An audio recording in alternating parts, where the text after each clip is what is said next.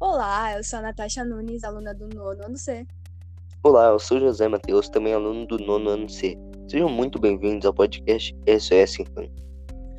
Hoje vamos falar sobre o trabalho infantil, que é algo ainda existente nos dias de hoje. Mesmo com um pouco mais de oportunidades, ONGs e etc., ainda há diversas crianças e adolescentes que infelizmente passam por isso nos dias atuais. É, realmente há bastante crianças e adolescentes que sofrem com o trabalho infantil. E muitas delas não têm outra opção.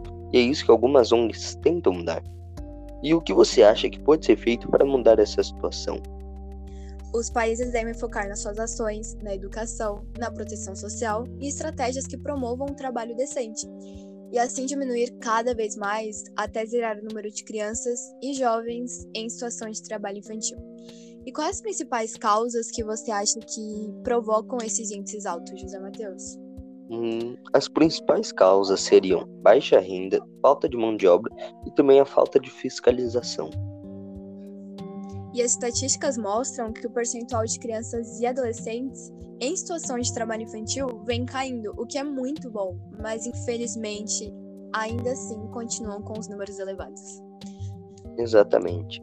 O trabalho infantil ele causa um impacto muito grande na vida dos jovens, como os traumas que acabam se desenvolvendo nesse tempo, acabam atrapalhando na sua fase de desenvolvimento e podem aflorar em problemas psicológicos. No entanto, o tempo que esses jovens estão trabalhando, eles poderiam estar estudando, aprendendo coisas novas que ajudariam em seu futuro e também no futuro da sociedade em si. Um exemplo é o filme O Menino que Descobriu o Vento, que fala sobre um garoto que trabalha para lutar contra a fome com ciência aprendida na escola.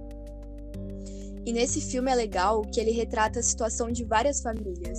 Mostra crianças que até querem estudar, mas por falta de dinheiro e alimento, seus pais colocam seus filhos para trabalhar.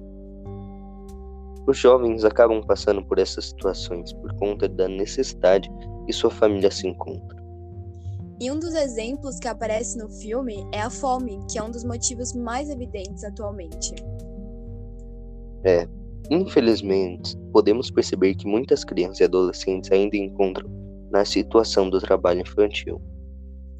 Porém, a cada ano o percentual vem caindo, mas mesmo assim, ainda precisamos nos preocupar. E o nosso podcast está chegando ao fim. Espero que tenham gostado. Obrigado pela atenção. Tchau!